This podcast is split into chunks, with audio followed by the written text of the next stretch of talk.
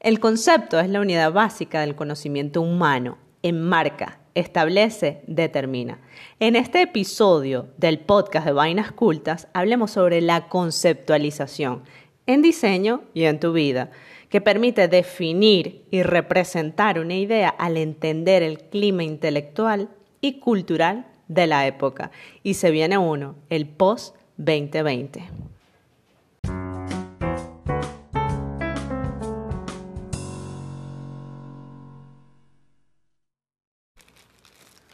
Hoy yo necesito decir que es 3 de diciembre y que estamos celebrando el cumpleaños de Biff. Así que Biff, feliz cumpleaños. Uh, oye, etapa superada. Es decir, la del 2020. Y además casi etapa superada la de los 30 años. O sea, todo el, espectro de los 30. Se viene todo el combo completo. Bueno, pero el 2020 no ha terminado. O sea, todavía faltan como 28 días. Y empieza, empieza los 39 años estás dejando así, pero todo para empezar los 40 con todo, pues. En efecto. en efecto, y esto, ¿sabes? Después de, una etapa llena de retos, de, cambios sumamente grandes, no solamente durante este año 2020 que ha sido a nivel mundial, em, pues yo siento como, me siento como renovada. Excelente, excelente, porque además Beef hoy nos va a hablar de conceptualización. Y es fundamental para, primero, para cerrar esta, esta fase que, que ha sido burda, difícil, burda, o sea, burda, mucho, mucho con demasiado, difícil, y además como para ya empezar un nuevo año con, con otro ímpetu, pues con otras miras, y, y bueno, o sea, a ver, ¿qué, ¿qué nos traes hoy, Viviana Moreno? Gafa. Mira, bueno, yo lo que les traigo hoy es un tema que a mí realmente me apasiona, que es la conceptualización, que está como muy a tono con lo que es mi carrera, que es diseño de productos. Em, y, realmente es una quizás de las cosas que más me babea en la vida. Hoy nos traes también 39 años de felicidad. sí, claro, pero bueno, sabes que qué bonito que coincida con el cumpleaños porque yo siento como una especie como de reset, ¿ok? Cuando viene un año nuevo de vida, yo no lo oculto, sino que maravilla. Excelente. Eh, y, bueno, que hablemos de conceptualización y más como enfocado a lo que sería el periodo post-2020, es decir, después de este añito, caramba. Que ha sido pues, como... Perdón. lindo. perdón, perdón que te interrumpa, que ha sido también como un punto de inflexión para todos, o sea, eh, difícilmente seguimos haciendo lo mismo o de la misma manera a como empezamos el año. En efecto, o sea, hay unos cambios estructurales muy profundos. Este, hay, hay unos cambios de pensamiento también que mucha gente lo empieza a adoptar. Eh, eh, hay, ha habido tiempo también como de reflexionar de que en realidad debe generar una serie de, cambios paradigmáticos y adoptar nuevos modelos. Y me parece que es muy prudente hablar sobre conceptualización porque es lo que nos permite generarlo, porque además es lo que te permite estudiar a fondo el contexto, generar una serie de relaciones, de variables, ¿verdad? Em, y entonces sí plantear algo nuevo. En criollo es, vamos a ponernos las pilas, que lo que viene es joropo. O sea, vamos a empezar a hacer cosas nuevas, pero bien. Y joropo es, porque es que nosotros estamos en Vica, ¿sabes? Y lo hemos hablado en, en, el podcast y también lo tenemos en la página sobre el mundo Vica, que es el acrónimo de que, que caracteriza el el planeta en el que estamos viviendo, en la sociedad en la que estamos viviendo, que, que está llena de vulnerabilidad, de incertidumbre, de complejidad y de ambigüedad. Pero sabes, Pat, que me topé como con una quinta letra. ¿Una qué? L, de lo que era. La loquera, o sea, la loquera del 2020. es como vical. Vical. No, es de lack of meaning, o sea, de esa falta de sentido, de, significado. Y yo dije, esto está demasiado bien como para decir, ok, te tengo la herramienta de conceptualización. Pero que tiene todo el sentido del mundo, porque el 2020 no tiene sentido. El 2020 ha sido un desmadre. a, a estas alturas, menos mal, en, nuestro caso, en estas dos que le estamos hablando, y en la familia y en las personas que nos rodean, ha habido salud y eso es sumamente importante. Eh, bueno, el lack of meaning, que sería como la quinta letra, la quinta pata del gato de Vika, es este, la insuficiencia del sentido, del sentido común, del significado, ¿sabes? Pero, ¿sabes? Tú te preguntas cómo lidiar con, con tamaño escenario, con un mundo tan, tan revuelto. Exacto. Entonces, también, y eso no lo inventó Biff, ¿no? Eso está en, en los anales de la web. El VICA 2.0, que es la alternativa, es la contraparte. Y es visión, entendimiento, valor y adaptabilidad. Esas tres, eh, perdón, esos cuatro puntos eh, son sumamente importantes para poder afrontar ya estos cambios del 2020. O sea, esto es la vacuna de la enfermedad. Pareciera que sí. Algo así. O sea, Sí, sí, sí. Y no, y tiene mucho sentido. O sea, tú dices, perdón que, que lo voy a repetir, visión. Ajá, ya va, lo subimos porque lo tenemos. Ya me, me moviste la cosa. Ok. Visión, entendimiento, valor y adaptabilidad. Claro, O sea, eso- es en fun- español VICA está en inglés, ¿no? Claro, pero VUCA, es- perdón, VUCA es en Es inglés. VUCA. Ujú. Buca, buca. Suena raro. Pero es que tiene todo el sentido del mundo. Y además yo le agregaría como esta parte de flexibilización, que bueno, está como... Adaptabilidad. Sí, está como entre líneas entre estas cuatro. Escucharon bien, ¿no? Escucharon cuáles son las cuatro, porque de esto, o sea, esta es la clave para, afro- para pasar todas estas Y fíjate, crisis. claro, y fíjate que para generar ideas, definitivamente tú tienes que ser una persona visionaria. Totalmente. ¿Ok? Porque te tienes que adelantar a el presente. Pero tienes que entender la realidad. Exacto. ¿Ok? Y los recursos que tengas y el mercado, ta, esto y lo otro. No es vivir propiamente en el futuro, sino es, es ir y venir, es ir y venir. Es correcto. Además, quien idea y quien implementa tiene que tener coraje, valor, persistencia, constancia. Ahí está. Sí, mucha y fuerza mental también. finalmente, para poderse mantener, que la flexibilidad que tú hablas, la adaptabilidad. Entonces, esos cuatro puntos son fundamentales para poder avanzar en este post-2020, que bueno, yo lo he descrito así, post-2020. Ahora, hablemos puntualmente de la conceptualización, Pat. ¿En algún momento tú la viste en la facultad? Uy, totalmente. Todos los días de mi vida en la facultad. Porque, claro, o sea, vale que yo estudié arquitectura y cada vez que empezábamos un proyecto era, ok, vamos primero a conceptualizar y después sí, claro, tú decías, al principio tú decías, bueno, yo voy a llegar a hacer una casa o voy a llegar a hacer un edificio, a diseñar el, el espacio. Pero no es una cuestión de llegar y hacer unas rayas y hacer el edificio y punto, sino primero tienes que conceptualizar, o sea, entender el problema, eh, buscar las herramientas eh, puntuales para ese problema, o sea, no ser cualquier cosa. Entendimiento. Generar estrategias, metodologías, exacto, entendimiento. Y luego resolución. Exactamente.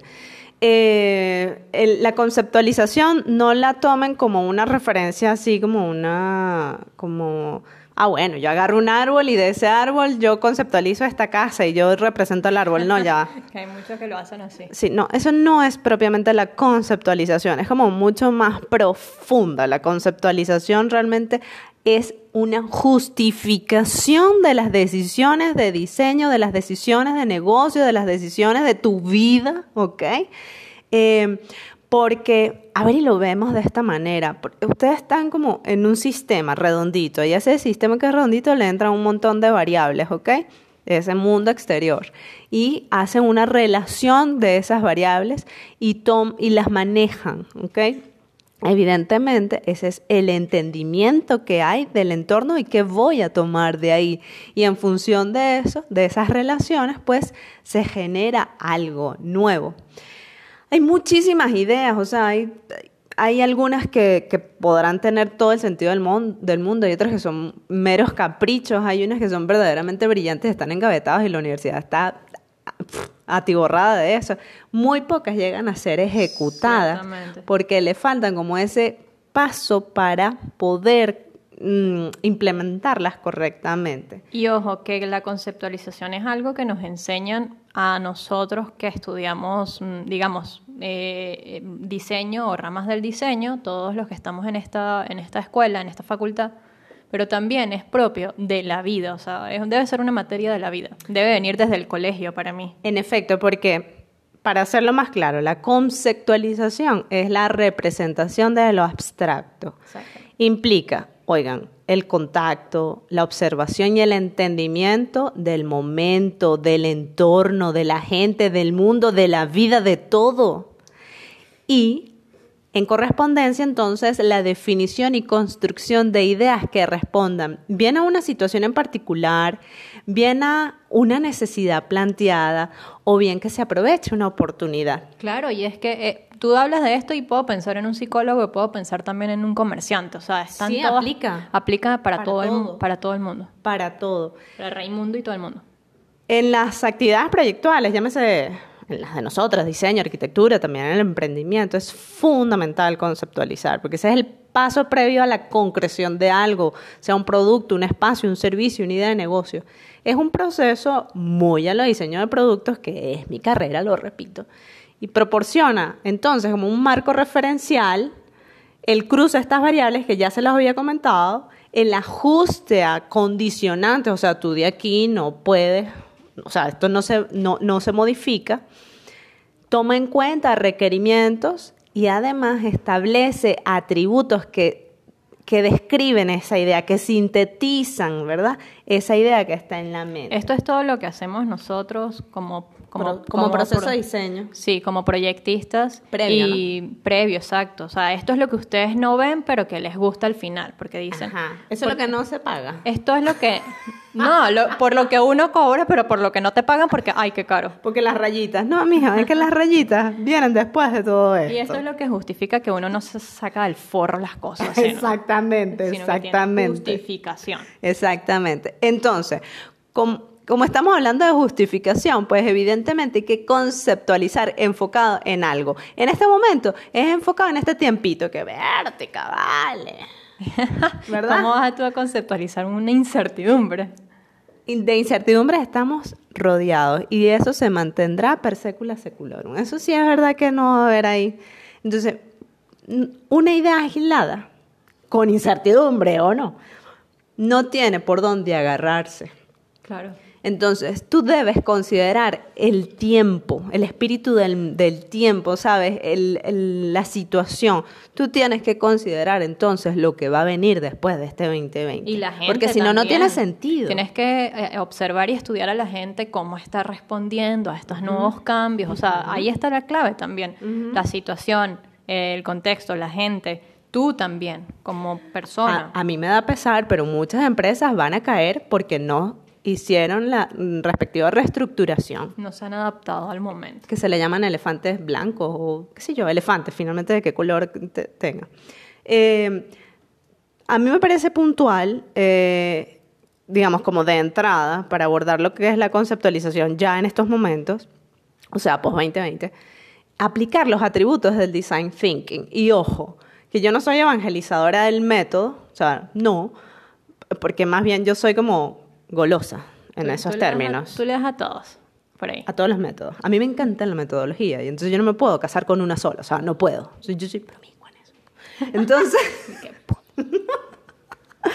pero me parece pertinente porque es una triada puntual eh, abordar el tres atributos esenciales. ¿Cuáles son estos atributos? Deseable, viable y factible, sencillos. A ver, deseable de que yo deseo.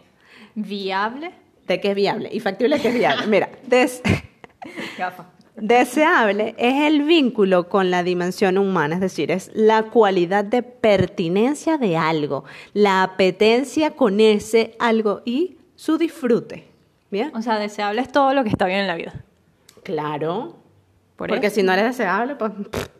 Ajá. Viables en, el ámbito de los negocios, cuando es financieramente posible y además sostenible en el tiempo y que te dé rentabilidad. Factible es que sea producible, tiene que ver con la parte técnica, con la parte operativa, que sea, este, que sea implementable, que se Exacto, produzca. Que, tú la puedas hacer, que no sea algo que, no, mira, no existen los medios para hacer. No. Ajá. O sea, tu idea debe ser Ajá. deseable, viable y factible. Exacto, es correcto. Pero entonces, Em, la, fac- perdón, la deseabilidad es el atributo más importante por encima de los otros porque lo, el- la viabilidad y la factibilidad cuando se genera algo, cuando se, cuando se desarrolla algo, tiene que tener el check. Claro, porque si ya, lo, si ya lo tienes hecho, se supone que lo pudiste hacer, que existen los medios. Exacto. Ahora, eso que hiciste, ¿le gusta a la gente? Ajá. Babea a la gente, Ajá. es deseable, Ajá. es allí. Exacto, porque estamos viviendo en un mundo de mercados atiborrados. Exacto. Y tú tienes que crear un, un plus. Todo el un mundo hace de todo. y, y tu diferenciación, ojo, que esto es una verdad incómoda, eh, no puede ser. Es que La yo, calidad. la calidad, es No, que yo ofrezco calidad. no, eso ya o estás- es que yo tengo experiencia. No, o eso- es que lo mío se puede hacer. No, o sea, Eso ya la gente lo da por hecho. exacto. Eso, el- lo deseable mm, va un poco más allá de lo que es funcional y útil, incluso atractivo. Lo, lo deseable tiene como un sex appeal, tiene sentido, tiene significado, tiene se marca, O se sea- marca con un grupo de personas, se marca culturalmente, se conecta con ese grupo de personas. Y eso tiene mucho que ver con el diseño emocional. Y yo Totalmente. les invito a leer sobre diseño emocional, sobre Donald Norman, y le- está en vainascultas.com. Un ejemplo de la vida real de algo deseable eh, puede ser, no sé, la marca este, Apple, que la gente se derrite. Porque, Siempre, siempre se toma eso como referencia. Claro, yo sé que... Me, yo- me yo- gusta tomar otros ejemplos. No, pero quería como traer un ejemplo que conozca a todo el mundo. Ok, ok. Sí, Vale. O sea, hay una legión ahí, es, es un tema hasta religioso. Y en efecto, eh, hay, hay diseño emocional así, pum, pum, pum. Ujú. Bien. O sea, es cuestionable las otras cosas, porque de repente no son tan sustentables, o sea, nada sustentable. Pero sí, sí aplica mucho la parte de deseable. Sí, definitivamente. Ahora, eh, para que tengan esto en cuenta, una buena manera de darse cuenta qué tan deseable es una idea, si ustedes están en este proceso de, es analizando si cumple con ciertas premisas que son como muy de ahora, muy de este momento. Una es la diferenciación y como dice Pat, no es el hecho de que mm, yo tengo mejor calidad, no, la gente ya da por hecho de que las cosas tienen calidad. Otra es el aporte de valor, ¿sabes? Que tenga alma, que haya Exacto. una conexión como espiritual. Es una cosa muy extraña, pero Y- es un aporte de va- valor. Y esto yo lo veo sobre todo, Biff, en los espacios. O sea, yo me imagino que tú, tú lo verás sobre todo en los productos, Sí. pero a mí me pasa en los espacios que hay espacios que pueden ser muy atractivos visualmente, pero cuando los habito no tienen alma. Vacíos. No tienen alma, Sí, o sea, no- no me llenan, no, Sí. no- es como, como puro plástico. Sí, ¿sabes? para mí el, el valor, el aporte de valor tiene como una extensión, es como una extensión del producto en sí, Claro. de los beneficios que te da el producto en sí. Es como, qué bien le hago al mundo, cómo, cómo lo, cómo eh, tengo, cómo le, mm, le muestro bienestar, le re- bueno, o sea, es algo, es algo de esa Sí, manera. Sí, sí. Ahora lo otro es la relevancia que puede tener esa idea con respecto a las personas que estarán en contacto. ¿bien? Un- y la promesa que, que generas que realmente se cumpla. Mm, claro. Y evidentemente que haya una serie de personas que adopten, que opten por esa idea. Evidentemente, todo eso hace que es tu deseable. mercado, que es tu mercado, que es la gente que realmente va, va a apoyarte, a apostar por ti. Ajá, entonces, volvamos. Yo les comenté que me parecen muy pertinentes esos tres atributos. Pero si ven, es como todavía le falta algo a la, a la deseabilidad, particularmente, porque está como muy acortado, dadas las circunstancias en las que hemos vivido, porque se centra en las personas únicamente. Y si algo nos ha dejado claro el 2020 es que debemos ampliar la mirada al mundo, a la vida, a la diversidad. Totalmente, porque aquí estamos queriendo viajar por todo el mundo y no podemos y no es una cuestión nuestra, pues. Aquí estamos y es que el mundo está tan globalizado, Pat, que al primer estornudo todo el mundo se friega. Qué risa eso, sí, sí, sí. Tienes, es que tiene todo el sentido del mundo de estas frases. Entonces, por mucho tiempo, a nosotros se nos ha, mm, a los, a los diseñadores particularmente, se nos ha dicho Human Centered Design. Human Centered Design y pareciera que éticamente está muy bien planteado.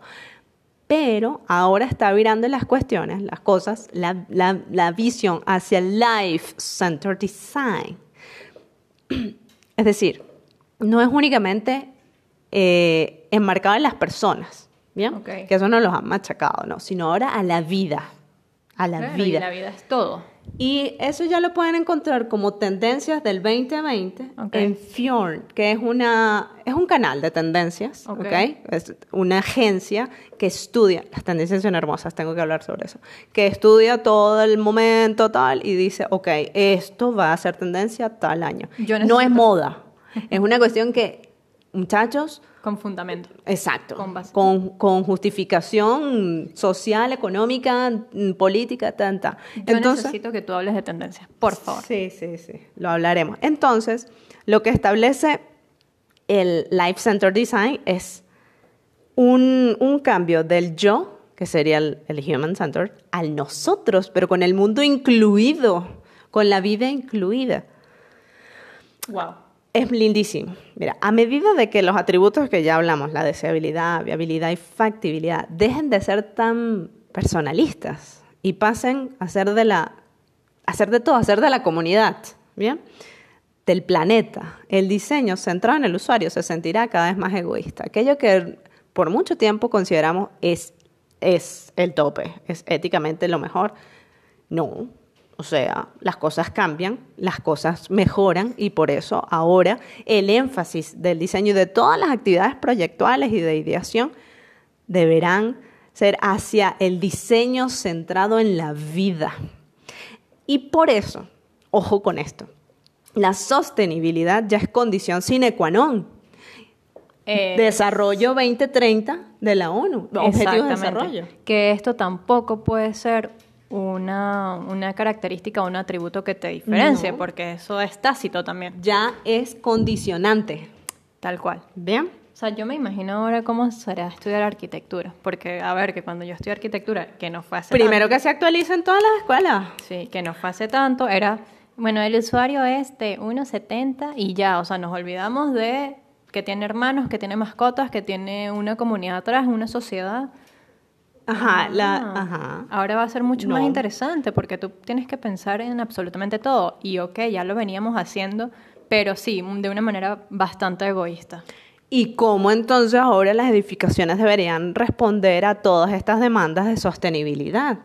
Lo hablamos en un artículo y en un episodio que es el de economía circular. Economía circular, exacto. Que, por ejemplo, las edificaciones no deberían consumir tanta energía, sino más bien producirla. Es muy lindo, o sea, ese es uno de los retos. Al igual que en diseño de productos, es una reinserción en el, en el medio ambiente Exacto. sin, sin afectarlo.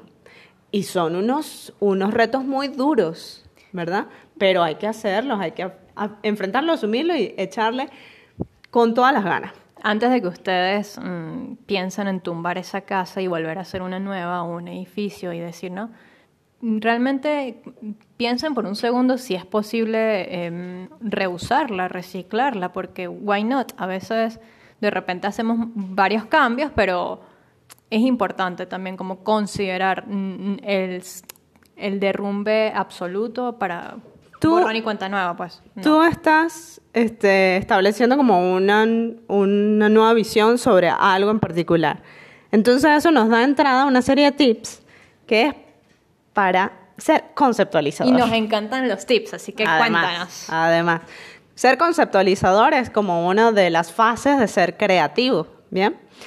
Eh, esta habilidad de proponer nuevas ideas, pues no se limita únicamente a las personas que están centradas en proyectar, pero evidentemente quienes conceptualizan, pues pueden generar nuevas ideas una y otra vez en diferentes temáticas, y es una agilidad mental, tran, tan, tan. Entonces, ¿qué es lo que les permite a esas personas yo me incluyo porque me gusta decir que soy conceptualizadora. Ok, Que lo a, a esas personas eh, ser, ser conceptualizador o conceptualizador en mi caso.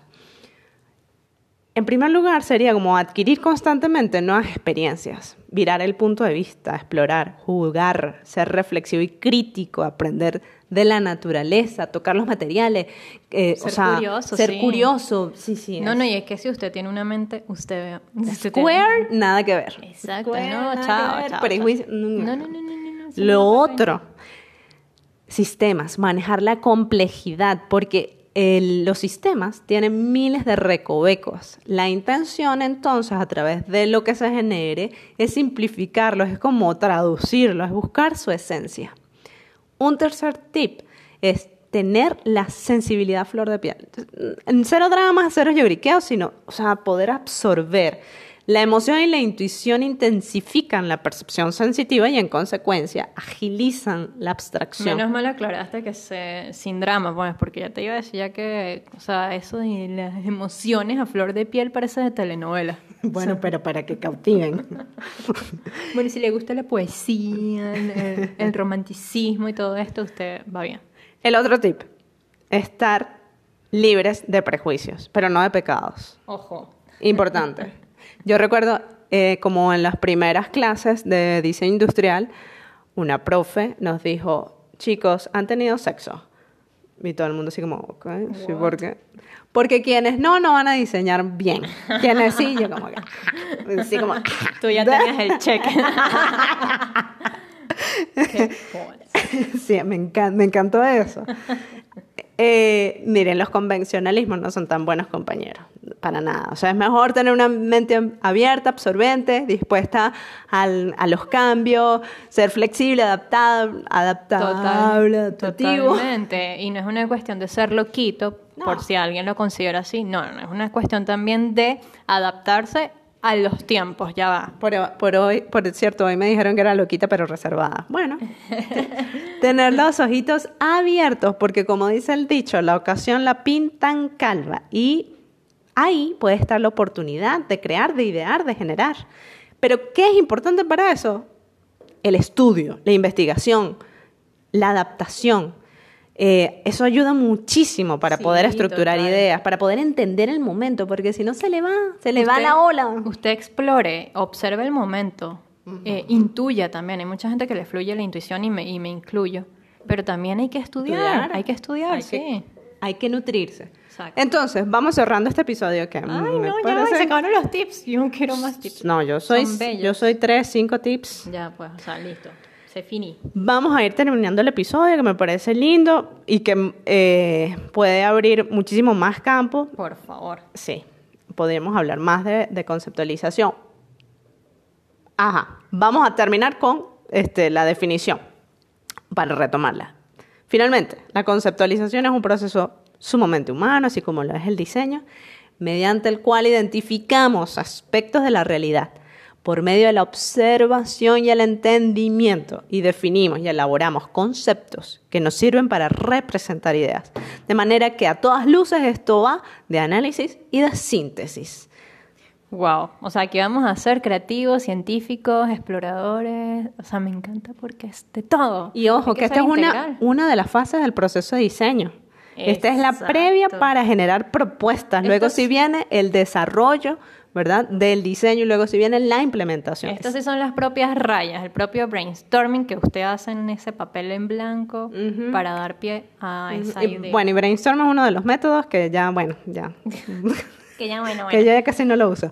Mire, Biff. Mira, pero miren, si les gustó esta información, yo creo que, y creemos realmente que se van a babear con una cosa que estamos fraguando hoy, 3 de diciembre, día del cumpleaños de la PIF del 2020, que pronto saldrá, que es la guía de ideas y hechos. Eso va con herramientas, tips, ¿verdad? Incómodas para estructurar ideas, implementarlas y conectar con Esto la es- gente. este post que acabas de hacer es solo una pincelada de Sí, esa guía, es así que poquito. Es un poquito de esa es guía. un poquito, exacto. Así que si les gustó, que a mí me encantó y yo estoy súper babiada acá, así que yo espero que ustedes también, quienes nos están escuchando, y apuesten también por esta guía que con mucho cariño les estamos desarrollando. Wow, Biff. Gracias. No, de nada. Gracias es por un cumplir gusto. años. Sí. Gracias por hablar de conceptualización. Eres la ñoña más ñoña del mundo. Porque, Biff, ¿qué vas a hacer en tus 39 años? Hablar de conceptualización. Sí, exacto. Antes hacía fiesta temática, desnalgues, lo que sea. No, No, ahora, una señora ahora seria grabo ya. un episodio al podcast. Bueno, pero así es, a mí me encanta esta vaina. Bueno, nos vamos despidiendo ahora sí. Nunca Con- nos presentamos, ¿sabes? Epa, ¿verdad? Yo soy Pat, arroba la vera paparoni. Y yo soy beef, La arroba, beef, arroba la troconis, la que más interrumpida por Pat. Bueno, sí, nunca nos presentamos, qué voluntad. Nos vamos, porque Sigan. ahora sí tenemos reunión de cumpleaños. Sí, hay que ir a brindar con vodka y hacer la torta. Bye, bye, bye. Ya va. Chao. Bye, no. Gracias por, por contribuir. Eso es importante, por favor, el vinito, contribuyan. El vinito que Biff quiere tomarse en su cumpleaños. Eh, el link del episodio, lo pueden, de, perdón, del, del post, lo pueden leer en la bio de este episodio. Y todos esos links maravillosos, el de la guía también va a estar allí. Y nos pueden seguir en Vainas Cultas. Chao. Chao.